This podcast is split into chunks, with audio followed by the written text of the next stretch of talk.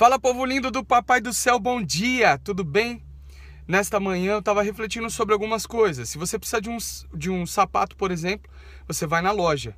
Se você precisa de um alimento específico, você vai no supermercado. Cada local, cada endereço vai te suprir de uma necessidade que você precisa. Ou seja, nós recorremos aos lugares determinados para comprar aquilo ou adquirir aquilo que nós precisamos.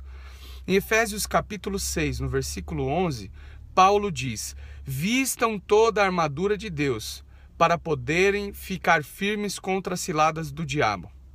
Ou seja, aonde eu encontro essa armadura de Deus? Aonde eu posso me revestir dessa armadura de Deus e resistir firme contra as ciladas de Satanás?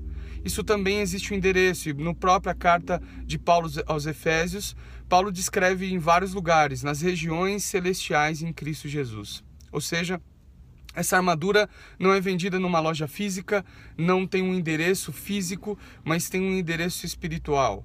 O que eu quero dizer isso para você, com isso para você nessa manhã, é que você deve recorrer sempre às coisas espirituais, ao Senhor, lembrando que nós antes de sermos canais, nós somos espirituais e todas as nossas batalhas são resolvidas nas regiões celestiais em Cristo Jesus, muito acima de todo poder, principado, e autoridade.